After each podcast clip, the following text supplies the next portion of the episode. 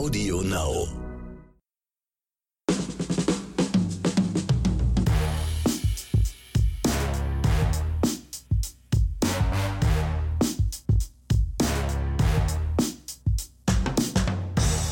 Herzlich willkommen zu einer neuen Episode von Oscars und Himbeeren. Hier am Mikrofon ist wieder der Ronny Rösch. Und ja, der Axel ist diesmal im Urlaub. Also zumindest ist er offiziell im Urlaub. Inoffiziell ist er, glaube ich, mit Toretto äh, in einer Geheimmission bei ähm, Fast and the Furious unterwegs. Aber das ist hier, gehört zu den Geheimakten.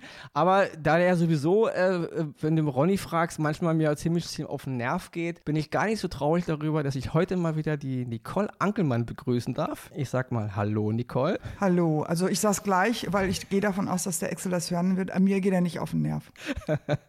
Ihr kennt ja die Nicole vielleicht noch vor ein paar Wochen, war sie schon mal bei uns im Podcast. Da hat sie die Kinder vom Bahnhof Zoo zerfetzt und, und sie hat sie wirklich zerfetzt. Das ist ja eigentlich immer Ronnys Aufgabe, hier Filme zu zerfetzen. Und ich freue mich immer darüber, wenn andere Leute auch mal Sachen zerfetzen. Und da war auch wirklich kein gutes Haar, muss man auch wirklich sagen. Also das ist, äh, das hängt immer noch nach, wenn ich mal ganz ehrlich bin, die Kinder vom Bahnhof Zoo. Also. Ja, man ist immer noch ein bisschen traurig, aber ich habe heute was im Angebot, was dich vielleicht, wenn du es dann äh, irgendwann dir auch mal anschaust, ein bisschen drüber hinwegtröstet. Ja, auf jeden Fall. Weil wir haben heute wieder zwei Oscars, also der Ronny hat zwei Oscars im Gepäck und die Nicole hat zwei Oscars im Gepäck. Und am Ende gibt es natürlich dann wieder die obligatorische Himbeere. Und ähm, nochmal kurz zur Zuschauerauflösung. Wir hatten ja letzte Woche den Film Destroyer, der wurde uns ja von Linda und Michael empfohlen und da war halt die Frage, wenn wir den gesehen haben, ist es ein Oscar oder eine Himbeere? Ich habe mir den jetzt angesehen. Ähm, der Film ist von 2018 mit Nicole Kidman. Es ist eine der besten Performances, die ich von Kidman gesehen habe. Also wirklich Hut ab. Das ist, kann, kann, sie so, die, kann sie die Augenbraue hochziehen? Also ist das ja, die, äh, muss man ehrlich sagen, sie, es ist ja in den letzten Jahren, sie hat ja irgendwie ihre ganzen Botox oder was sie da auch immer gemacht hat, ein bisschen eingestellt. In den letzten Filmen funktioniert ihre Mimik wieder ganz gut. Also das muss man. Ja, eingestellt hat sie es nicht. Sie hat es ein bisschen okay, runtergefahren. Zumindest, zumindest hat sie irgendwie eine Mischung gefunden, wo ihre Mimik wieder arbeiten kann. Weil das ist mir nämlich auch äh, Jahre, hast du recht, da ist es einem aufgefallen, in jedem Film sah ihr Gesicht immer aus wie aus Wachs, nicht? Aber in den letzten Jahren genau. ist es besser geworden. Und bei Destroyer wirklich kann ich jedem nur empfehlen. Es ist ein ganz, ganz toller Film. Also es ist wirklich ein außerordentliches Schauspiel, was sie da leistet. Und der Film ist ein bisschen sperrig, also ist jetzt wirklich nichts, sage ich mal, in Anführungsstrichen für den Otto-Normalverbraucher. Und die meisten Zuschriften, die wir hatten, hätten dem Film auch tendenziell eine Himbeere gegeben. Also bei der Masse kommt er jetzt nicht so gut an. Aber von mir, von meiner Seite aus, absolute Oscar-Empfehlung, Destroyer zu sehen bei Netflix. So viel zum Zuschauervoting.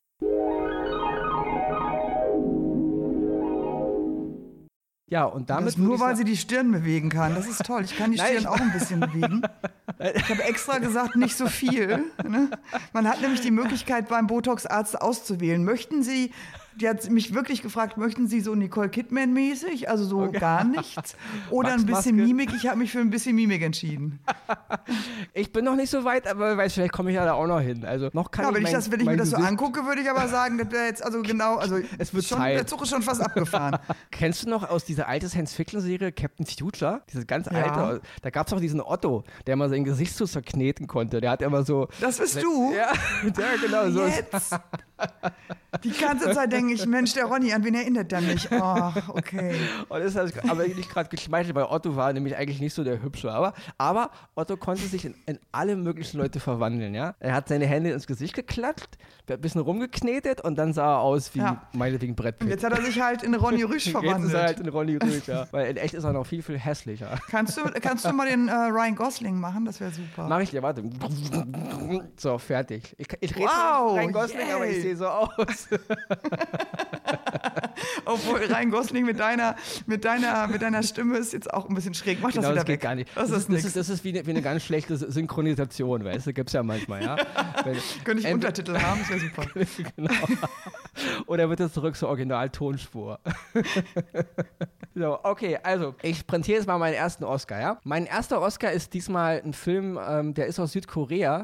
Der Film heißt Burning. Der ist von 2018. Der ist jetzt bei Amazon Prime verfügbar. Der Film basiert auf einer Kurzgeschichte von 1983, die heißt Scheunen abbrennen. Und der Regisseur Lee Chang-dong, den werden jetzt vielleicht so viele nicht auf dem Schirm haben, aber auf jeden Fall, ähm, dieser Regisseur hat immer so eine, ähm, macht immer so Filme, die für mich immer, ich habe das immer so eine Bezeichnung, Filme, äh, Bezeichnung für, das sind Filme, die für mich so wie, wie Gemälde sind, ja. Also man sitzt irgendwo in der Gemäldegalerie und man guckt sich ein großes äh, Kunstwerk an und man sitzt da eine Weile und man guckt in Ruhe und es, diese, diese Filme sind immer sehr ruhig, sehr entspannt, sie haben langsame Kamerafahrten, sie haben wenig Dialoge, sie bauen sich halt mehr durch die Szenerie auf und durch die Hintergrundart, wie diese Sache halt inszeniert ist. Und da ist dieser Regisseur wirklich ganz, ganz groß drin. Die Story nur so weit, es geht um einen jungen Mann, der halt vom Lande kommt, der halt äh, sich in ein Mädchen verliebt, die er früher aus seinem Dorf kannte, die er aber jahrelang nicht gesehen hat und wo diese Liebe gerade so, zumindest aus seiner Seite, ein bisschen in Schwung gerät, taucht auf einmal ein zweiter Mann auf, ja, und äh, der sich so als Art Konkurrenz etabliert und dann nimmt die Geschichte halt so eine Art Wendung. Ich will jetzt gar nicht so viel vom Inhalt dieses Films erzählen. Ja, die Hauptrolle spielt Joain, den wird auch niemand kennen in Deutschland, ist mir schon klar. Aber den zweiten Mann, den kennt man, das ist Steven Yeun, den kennen die meisten aus The Walking Dead. Das ist Glenn, also der dieses ganz unrühmliche Ende fand mit Negan, wo er ihn da mit einem Baseballschläger seinen Kopf regelrecht zertrümmert hat. Also für mich immer noch einer der schlimmsten Abgänge eines Serienhelden, die ich je gesehen habe. Ähm, Steven Yeun war auch nominiert dieses Jahr für die Oscars, also auch nur so viel viel. Und der spielt halt den zweiten Mann. Und dieser Film ist, wie gesagt, ist es jetzt kein Film für Leute, die irgendwie, sag ich mal, jetzt eine simple Unterhaltung für den Abend suchen. Es ist schon ein Film, wo man sich hinsetzen muss, wie wenn man in eine Gemäldegalerie geht und schöne Kunstwerke in Ruhe genießen will. So muss man den Film sehen. Und wenn man sich darauf einlässt, dann erwartet einen wirklich, ähm, sag ich mal, ein, ein Feuerwerk an Film, ja. Es ist, ich habe selten so einen tiefgründigen Film gesehen mit so vielen Nuancen, mit so viel Interpretationsspielraum, mit so viel ähm, auch Nebensträngen, die so, so leicht eingeflochten werden, dass man sie beim ersten Mal gucken gar nicht rafft, ja. Also für mich ganz, ganz großes Kino. Also jetzt zu sehen, der Film Burning auf Amazon Prime, ähm, ein, einer der schönsten südkoreanischen Filme, die ich je gesehen habe. Und damit übergebe ich jetzt die Fackel an Nicole. Und ich bin gespannt, wie du jetzt meine Die Kinder von Bahnhof Zoo äh, Schmerzwunde ein bisschen heilen willst. Ja, nee, das mache ich tatsächlich erst mit meinem zweiten Oscar. Ähm, weil ich würde sagen, ich fange jetzt auch mit einem Film an und nicht mit der Serie. Und ähm, habe da ähm, mir angeschaut, schon vor, vor geraumer Zeit, ähm, Enfant terrible von Oskar Röhler. Über das, äh, naja, das Leben und Schaffen, also über das Schaffen eher von äh, Rainer Werner Fassbinder. Und der Film ist speziell, so wie eben auch Fassbinder speziell ist und wie auch, glaube ich, Oskar Röhler ein spezieller Typ ist. Die beiden, ich glaube, das funktioniert eben ganz gut weil die beide ein bisschen schwierige Charaktere waren und sind. Also Röhler, ich habe, das sind natürlich alles interne, deswegen darf ich keine Namen nennen. Ich kenne Leute, die schon mit Röhler gearbeitet haben und sagen wir mal so, ähm, man hört Geschichten und die sind vielleicht von dem, äh, was der, was der Fassbinder damals, ähm, die Art und Weise, wie er seine Mitarbeiter drangsaliert hat und wie er am Set sich benommen hat und Ähnlich, ja, der war dann auch ständig zugeguckt, so zugesoffen. Ich würde sagen, der Fassbinder war schon noch mal eine, vielleicht eine Ecke härter, aber ähm, der Röhler ist, glaube ich, auch jetzt nicht, äh, der ist kein, ich sag mal, der ist kein Menschenfreund. Ich hoffe nicht, dass, also er, er, hört ja wahrscheinlich diesen Podcast, ich möchte ihm nicht zu nahe treten, ähm, weil vielleicht gibt es irgendwann nochmal die Gelegenheit, dass ich mit ihm ein Interview machen kann und dann ist das Kind ist dann in den sprichwörtlichen Brunnen gefallen.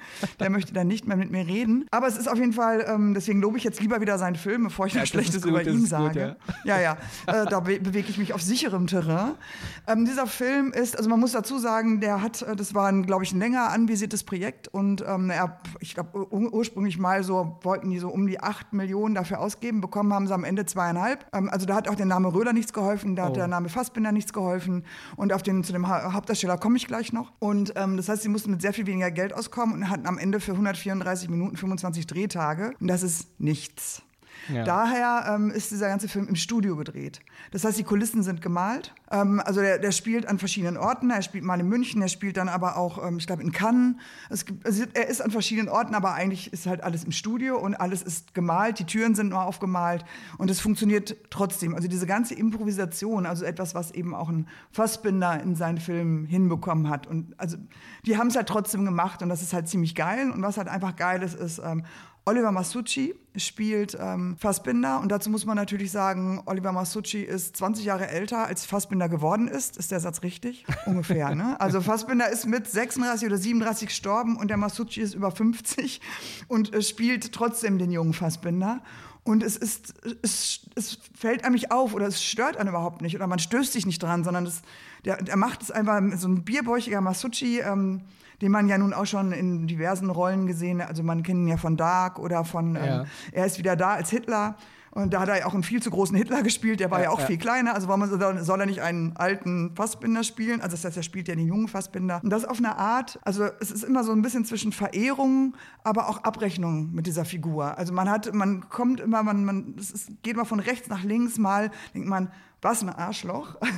Und dann hat man aber auch wieder so eine wahnsinnige Empathie. Und ich finde den halt ähm, wirklich durchweg gelungen und deswegen bekommt äh, Enfant Terrible zu sehen bei ähm, Amazon Prime. Der bekommt von mir auf jeden Fall einen Oscar. Das ist äh, wirklich ein, also mir hat es wahnsinnig viel Spaß gemacht und den zu schauen. Und ich glaube, den würde ich mir auch noch ein zweites, drittes Mal angucken, weil man immer wieder neue Sachen entdeckt und die Dialog. Es ist halt einfach insgesamt, der ist super besetzt. Also es sind halt ganz viele bekannte Gesichter dabei von Eva Mattes über Jochen Schropp, den man ja eigentlich äh, von diversen ja, ja, Trash-Formaten als Moderator ja, kennt. Genau. Spielt halt seinen Jugendlichen oder seinen, naja, gar nicht jugendlichen Freund, also der ist in dem richtigen Alter, spielt halt seinen schwulen Freund mit einem wirklich krassen bayerischen Akzent äh, oder Dialekt vielmehr. Oder ähm, Katja Riemann ist dabei. Also es ist wirklich hochkarätig besetzt und ein wirklich großer Spaß, für mich und, zumindest. Und der, und, und der Fassbinder, der, der hätte den Film auch gemocht, denkst du, so wie er gemacht ist. Ja, das, das weiß man natürlich nie so genau, kommt noch an, wie er drauf gewesen wäre. Ja. Aber es gibt ja noch eine schöne Anekdote zu diesem, es gibt, ich weiß nicht, ob du das gesehen hast, es gibt, äh, bei, bei Arte gibt es ja dieses Durch die Nacht mit. Und da gibt es eine Folge, da sind ähm, Oskar Röhler und Lars Eidinger. Ja. Und man merkt schon die ganze Zeit irgendwie, ich habe auch über Ecken gehört, dass dieser Dreh sehr schwierig war und mehrfach unterbrochen werden musste. Ja, ja. Ähm, weil die sie, wo nicht so richtig, ja, das sind halt zwei Riesen-Egos. So, ist halt einfach so. Aber sie sprechen in, diesem, äh, in dieser Folge eben darüber, offensichtlich war Lars Eidinger als Fassbinder vorgesehen. Und sie reden darüber und Hab dann fahren sie eben in eine Kneipe zum Billardspielen. Ja, und dann äh, fahren sie, das ist von 2018. Das heißt, der Film kam 2020, das heißt, sie werden 2019 gedreht haben. Und dann fahren die in eine Kneipe zum Billardspielen und treffen da Oliver Masucci. Und sitzen wirklich noch an der Theke und reden noch darüber, dass Eidinger eben den Fassbinder spielen soll. Was ist passiert in der Zeit dazwischen? Also was ist passiert, dass es dann nicht Eidinger wurde, sondern wär, dann doch Masucci, der bei diesem Gespräch dabei war? Ja, das wäre ein eigener Film nochmal, die Geschichte dahinter. Ja, ja, tatsächlich würde es mich wahnsinnig interessieren. Vielleicht erzählt es mir einer von den dreien irgendwann mal. Ja, und das finde ich wirklich spannend. Und der Film, ja, das wäre wirklich, wirklich spannend, weil gerade diese, diese Geschichte, wenn diese wirklich diese Egos aufeinanderprallen und dann eben letzten Endes ein ganz ein Dritter dabei rauskommt, nicht? Also das ist auf jeden Fall, und vielleicht ist der Film sogar besser als der, der Enfant terrible letzten Endes. Wenn er gedreht werden würde. Ich halte mich da jetzt raus, ich habe ihn noch nicht gesehen, also. Ja, nee, ja, ja, nein, er ist ja gut. Also er ist vielleicht ähnlich gut und ja, auch, okay. das sind auch große Egos, die irgendwie aufeinanderprallen. Also das würde ganz gut in die Reihe passen. Den könnte man sich direkt im Anschluss dann angucken. Genau, vielleicht. Passt, das, passt, äh, passt, gut zusammen, ja. Also ist mein gut. Tipp jetzt für Oskar Röhler, nächster Film, mit, mit ihm selbst und Eidinger und Masucci in den Hauptrollen. Genau, die, die Background-Geschichte zu den, die Entstehungsgeschichte zu Enfant terrible. Warum ist die Rolle ausgewechselt worden? Ne? Perfekt. Damit switcht Ronny jetzt sofort zu seinem zweiten Oscar und das ist ein Film, der ist jetzt schon wirklich, es ist leider, man kann es immer kaum glauben, aber es ist ein Vierteljahrhundert alt. Von, also der Film ist wirklich 26 Jahre alt und das, da denkt man immer so, Mann, ist man schon alt. Also denke ich zumindest, ja. Du natürlich nicht, du bist natürlich in der Blüte. Na, ich bin ja 26, deswegen habe genau. ich natürlich das. Ja. Du warst, du warst gerade mal geboren, als der Film rauskam, ja. Ähm, ich war da halt auch schon so alt, wie der Film jetzt eben alt rückwirkend ist.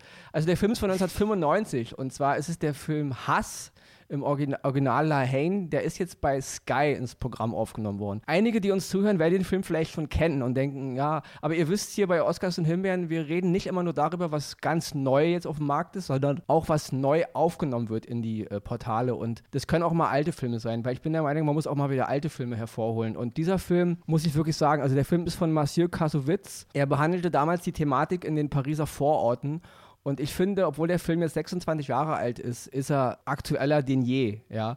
Also, wer den Film noch nicht gesehen hat, ähm, kann ich wirklich nur ans Herz legen, guckt euch den Film bitte mal an. Und die, die ihn gesehen haben vor 10 Jahren, vor 15 Jahren oder auch vielleicht vor, vor, vor 25 Jahren damals, guckt ihn euch nochmal an, weil ich finde, Hass ist ein, nicht nur ein Klassiker des europäischen Kinos, sondern ein absoluter Meilenstein des europäischen Kinos. Ja? Also, das ist einer dieser Filme, wenn ich mir 100 Jahre europäischen Film angucke, ist das einer dieser Filme, die für mich ganz, ganz oben mitspielen. Ja? Das ist wirklich ein, ein krasses Werk Werk von einem, einem damaligen jungen Regisseur. Ich muss dazu sagen, Mathieu Kassovitz hat danach irgendwie ein bisschen seinen Flow verloren. Also er hat wenig Filme nur gemacht. Er hat auch jetzt seinen letzten Film, ist glaube ich auch jetzt schon zehn Jahre her, wenn ich mich nicht täusche. Der hieß bei uns Rebellion.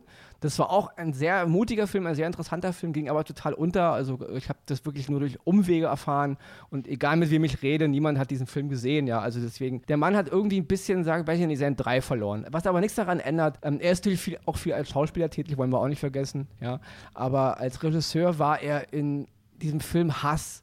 Das war so so gut, ja. Also der Film handelt von drei Jugendlichen, die halt äh, damals halt so eine Art, man erlebt im Grunde einen Tag in dem Leben dieser Jugendlichen, wie sie halt in ihren Pariser Vororten halt ihren Alltag, ähm, dieser Konflikt mit der Polizei, der Konflikt mit der Gesellschaft und sie fahren dann zu so einer Art Trip nach Paris rein erleben da so ein paar Geschichten und kommen dann halt nach dem Ende wieder zurück und man erlebt im Grunde dieses, dieses Leben dieser Jungs aus Sicht dieser Jungs, eben diese 24 Stunden. Und das Ende ist ein Ende, ja, da, da sitzt man vor dem, äh, damals vor der Kinoleinwand, heute vor dem Fernsehapparat und denkt sich, was haben wir gelernt in 26 Jahren? Weil es ist immer noch so. Und ich finde sogar auch in unseren Großstädten, diese Problematik nimmt immer mehr zu, anstatt dass wir Wege gefunden haben, sie abzulösen. Und deswegen ähm, ist dieser Film wirklich hundertmal aktueller, finde ich, heute, als das eben vor 26 Jahren war. Das ist interessant für den Film, aber leider traurig äh, für uns als Gesellschaft. Nicht? Auf jeden Fall dieser Film ähm, Hass, jetzt zu sehen bei Sky, komplett in Schwarz-Weiß gedreht und wie ich schon sagte, ein Meilenmasterstein des europäischen Kinos. Jeder, der ihn noch nicht kennt, vergisst all die neuen Filme, die ihr euch angucken wollt. Guckt euch Hass von Mathieu Kassowitz an. Also meine absolute Oscar-Empfehlung für diese Woche, auch wenn es schon so alt ist. Damit halte ich jetzt wieder meinen Mund und switch wieder rüber zu Nicole.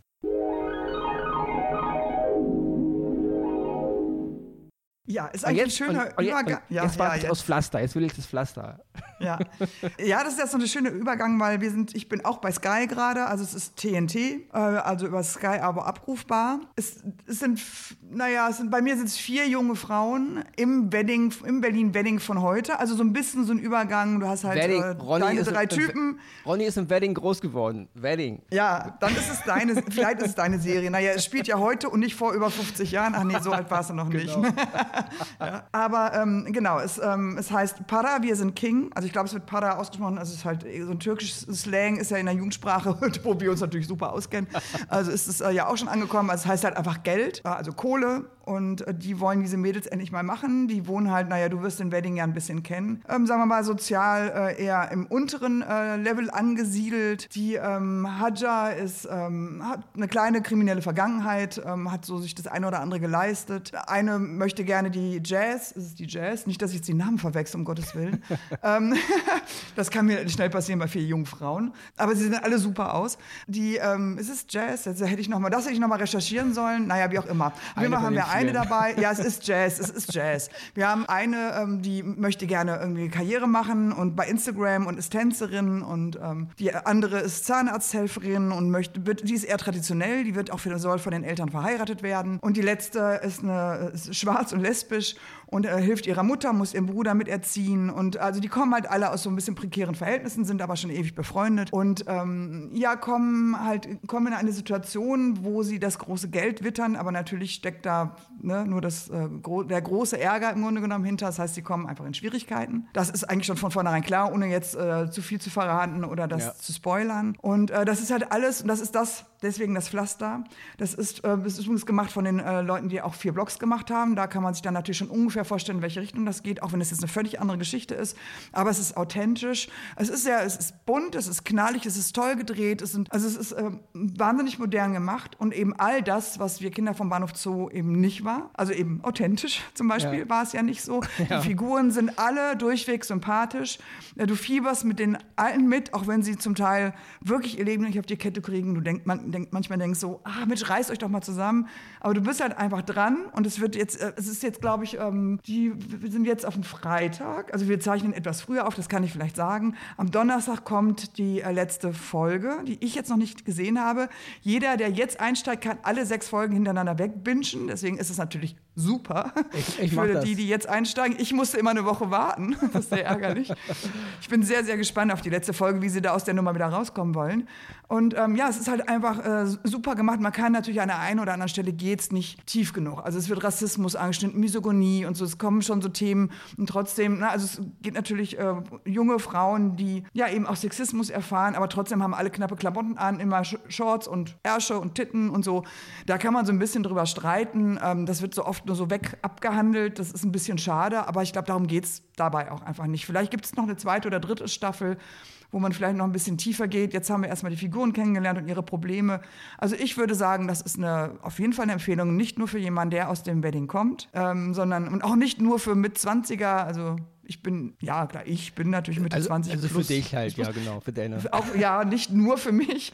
Ähm, äh, also mir hat es wahnsinnigen Spaß gemacht und ja, das ist eine auf jeden super. Fall eine Empfehlung. Ja, und Trostpflaster, also, die Deutschen können auch noch Serie. Interessiert so. mich voll. Also wirklich, finde ich super. Gucke ich gleich heute Abend, fange ich gleich an. also mich hast du, mich hast du mit deiner Empfehlung schon. Also einen Fan hast du schon geholt. Das reicht ja. Und mit dieser, mit dieser freudigen ja, Vorfreude in meinem Geist jetzt stürme ich mich, mich jetzt mal auf, auf die Himbeere. Und ich muss wirklich ein bisschen mich zurückhalten, weil ich habe gesehen, der Film äh, ging online am letzten Freitag, glaube ich, und war 24 Stunden später auf Platz 1 bei Netflix. Also er wird ja höllisch geguckt anscheinend, ja. Und zwar ist es der Film Army of the Dead von Zack Snyder. Ja, ich muss mich jetzt ein bisschen äh, zusammenreißen. Nein, reiß dich nicht zusammen, komm.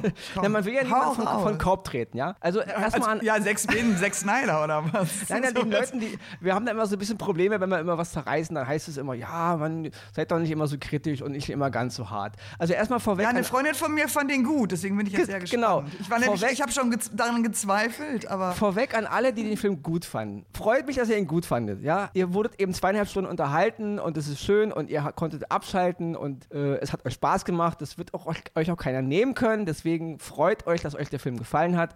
Auch ich freue mich darüber, dass euch der Film gefallen hat. So viel zu euch jetzt mal, ja. Aber jetzt mal zu mir. Ich bin seit wirklich, solange ich denken kann, ich kann mich nicht mal als Kind nicht mal daran erinnern, wann ich jemals kein Zombie-Fan gewesen wäre. Ja?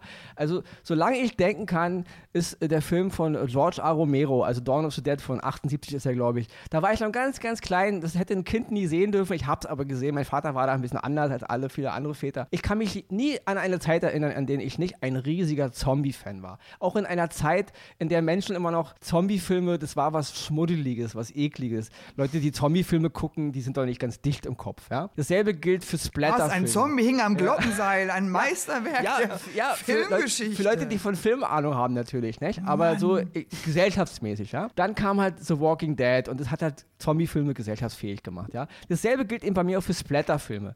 Und ich bin auch ein ganz großer Fan von Zack Snyder, von seinen ersten kleinen Filmen. Auch er hat natürlich die große Bühne betreten dann mit dem Remake von Romero, Dawn of the Dead. Auch hier fand ich ein wunderschöner, cooler Zombie-Film und seitdem bin ich ein wahnsinniger Freund von Zack Snyder gewesen, ja. Und deswegen, wenn ich jetzt hier kritisiere, dann nicht, weil ich Zack Snyder hasse oder weil ich Zombie-Filme oder Splatter-Filme. Nein, ich kritisiere den Film aus folgendem Grund. Er ist dumm, ja. Ich habe kein Problem damit, wenn Filme unterhalten wollen, wenn Filme ähm, dich nicht so ernst nehmen. Diese Comic-Adaption, dieses Ganze. Aber wenn ein Film mir permanent äh, was aufs Auge drücken will zwischen ähm, Rührseligkeit, Dummsprüchen, Menschen, die sterben, Splatter-Effekte von äh, Tigern, die Menschenköpfe abreißen und das Blut spritzt, Szenen, die vor 30 Jahren auf dem In ach, vor 10 Jahren auf dem Index gelandet wären und verboten gewesen wären, sind heute Entertainment, weil wir es ja mit, mit lustigen Gags untermauern und, und dann kommt noch so eine Vatergeschichte und Tochtergeschichte und eine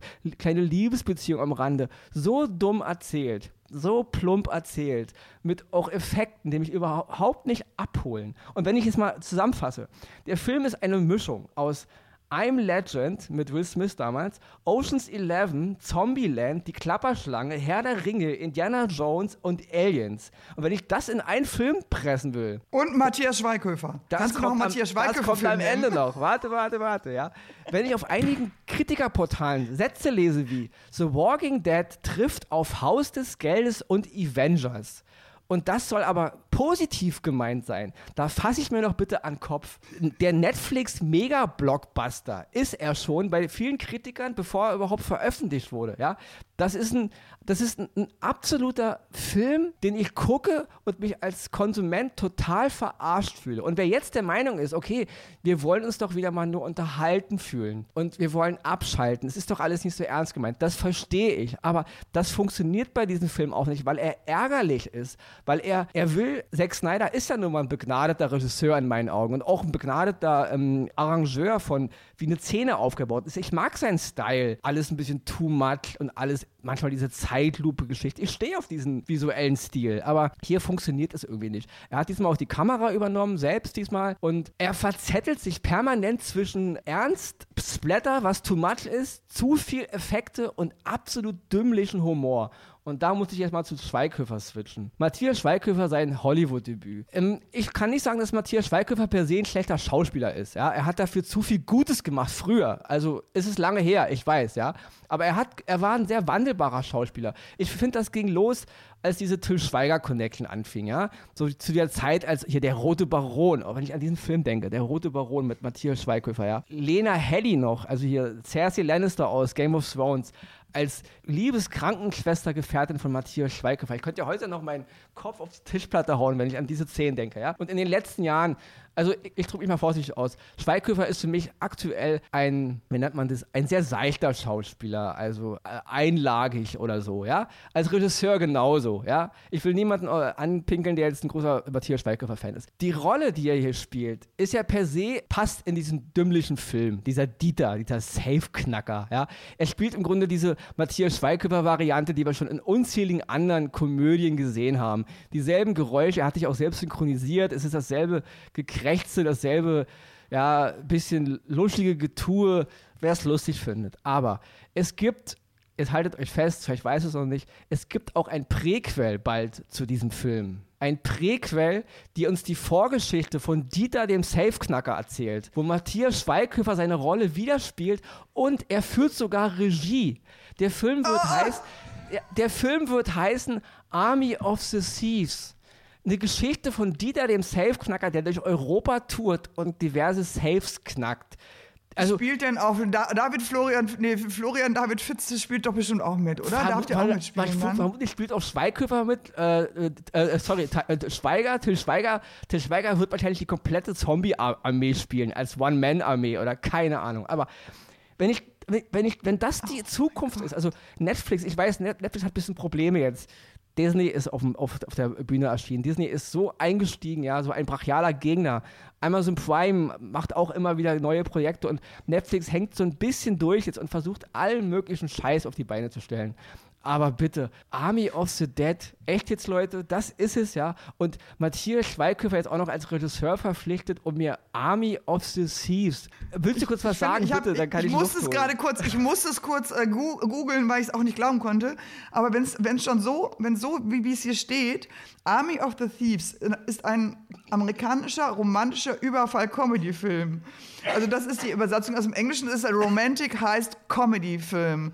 Also ja, das, da kommen ganz viele Dinge zusammen, plus dann noch Matthias Schweighöfer, kommen sehr viele Dinge zusammen, die ich schon einzeln nicht brauche in Kombination. Und tatsächlich, als mir diese Freundin sagte, ja, ach, Matthias Schweighöfer, der spielt übrigens auch, und dann gesagt, okay, brauche ich nicht gucken. Also ich bin leider ähm, nicht ganz so gnädig mit ihm wie du. Also ich kann mir Filme mit Matthias Schweighöfer nicht angucken. Ich, ich ertrage es nicht. Ich, das tut mir total leid. Sehr geehrter Herr Schweighöfer, wenn Sie das hören, es tut mir leid. Da habe ich, hab ich mich schon verschluckt gerade an, an, meinem Tee, weißt du?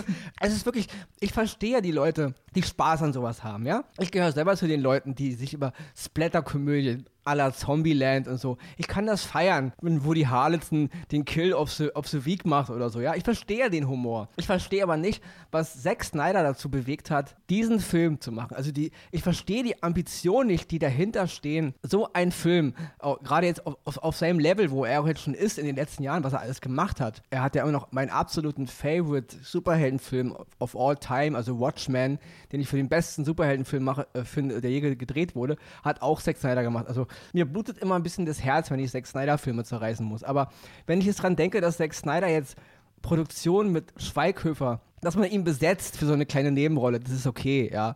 Ähm, manchmal wissen die Amerikaner ja nicht, wen sie sich da ins Nest holen, ja. Aber dass man ihn auch, jetzt auch noch so ein Präquel drehen lässt und auch noch die Hauptrolle, äh, allein die, die Geschichte dieses Dieter, die ist mir so latte, was der vorher gemacht hat, weil diese Geschichte. Aber das Gute ist, es ist schon abgedreht und ist ja, schon in der Post. Du musst ist, nicht mehr lange weiß. warten. Genau, man muss nicht mehr lange warten. Also die nächste Himbeere ist schon safe, ja. Also ungeguckt vermutlich. Man muss auch immer eins sehen, es gibt auch so Aspekte. Es gab mal den Film I'm Legend von Will Smith vor ein paar Jahren, der ja auf dem Roman von Richard Matheson basierte, von 1954. Was viele immer nicht wissen, die, die I'm Legend-Geschichte von Will Smith gibt es in einer alternativen Director's Cut-Version, wo ein bisschen der Grundgedanke des Originalromans, ja, ein bisschen besser aufgegriffen ist. Und auch diese Geschichte, ähm, dieser Originalroman von, von Matheson von 54, nämlich dass diese mutierten, also wenn eine Zombie-Epidemie kommt, in seinem Fall ist es eine Virus-Epidemie, die Vampire erzeugt, ja, dass aber irgendwann diese Wesen eigenständig werden, eine Art Denken, eine neue Zivilisation gründen, eine eigene Gesellschaft und somit die Menschen irgendwann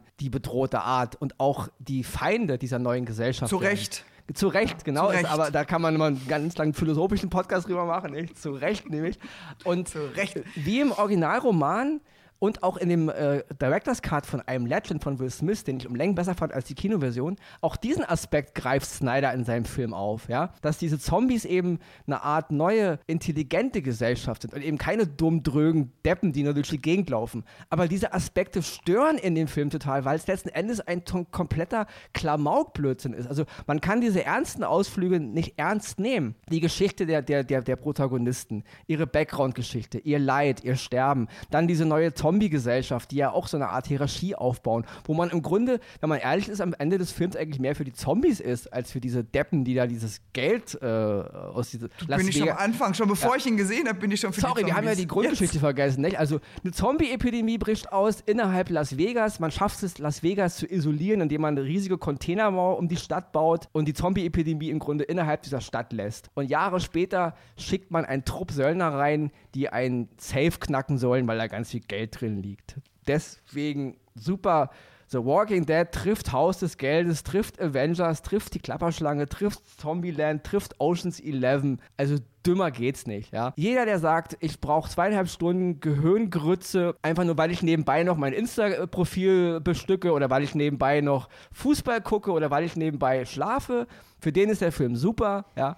Aber für jemanden, der jetzt wirklich einen guten Film gucken will und einen guten Zack Snyder-Film erwartet und einen guten Zombie-Film und eine gute Komödie, für den ist der Film überhaupt nichts. Also nochmal, wie gesagt, alle, auch an deine Freundin, alle, die ihn toll fanden, freut euch darüber. Mich freut, dass ihr gute Unterhaltung hattet, aber für mich, ja, als Ronny Rösch, als Fan, als Zombie-Fan, seit, seit Romero, also noch viele Jahrzehnte zurück in der Geschichte und als Anhänger von Zack Snyder der ersten Stunde. Und von Matthias Schweighöfer. Und von Matthias Schweighöfer von früher, ja, ja, wo er noch Filme gemacht hat. Er kommt ja auch vom Theater, wollen wir nicht vergessen. Irgendwo in ihm steckt ein Schauspieler. Ich habe keine Ahnung, wo der gerade ist, aber er ist irgendwo tief in ihm drin, ja. Und äh, mit all diesem Vorwissen, ich sage euch, aus meiner Sicht ist der Film eine absolute Gurke und eine absolut verdiente Himbeere. Und damit switchen wir jetzt zur Zusammenfassung von Verena Maria Dittrich und dann überlasse ich Nicole das Schlusswort, damit sie auch noch mal was sagen kann.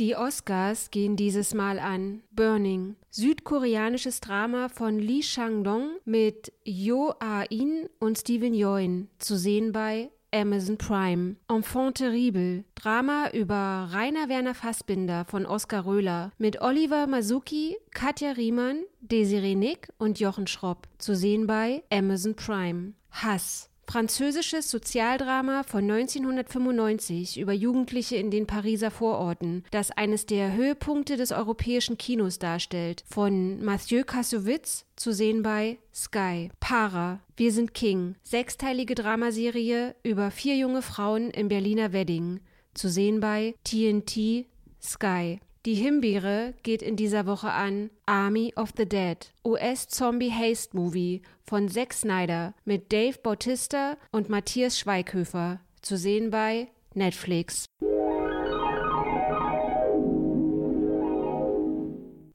Ja, Ronny, erstmal vielen Dank für die Einladung. Ich, ich bin natürlich, ich persönlich bin super traurig, dass Axel nicht dabei war. Also ich möchte es nur noch mal sagen. Ich ne? nicht. Also nicht, dass, ja, ich weiß.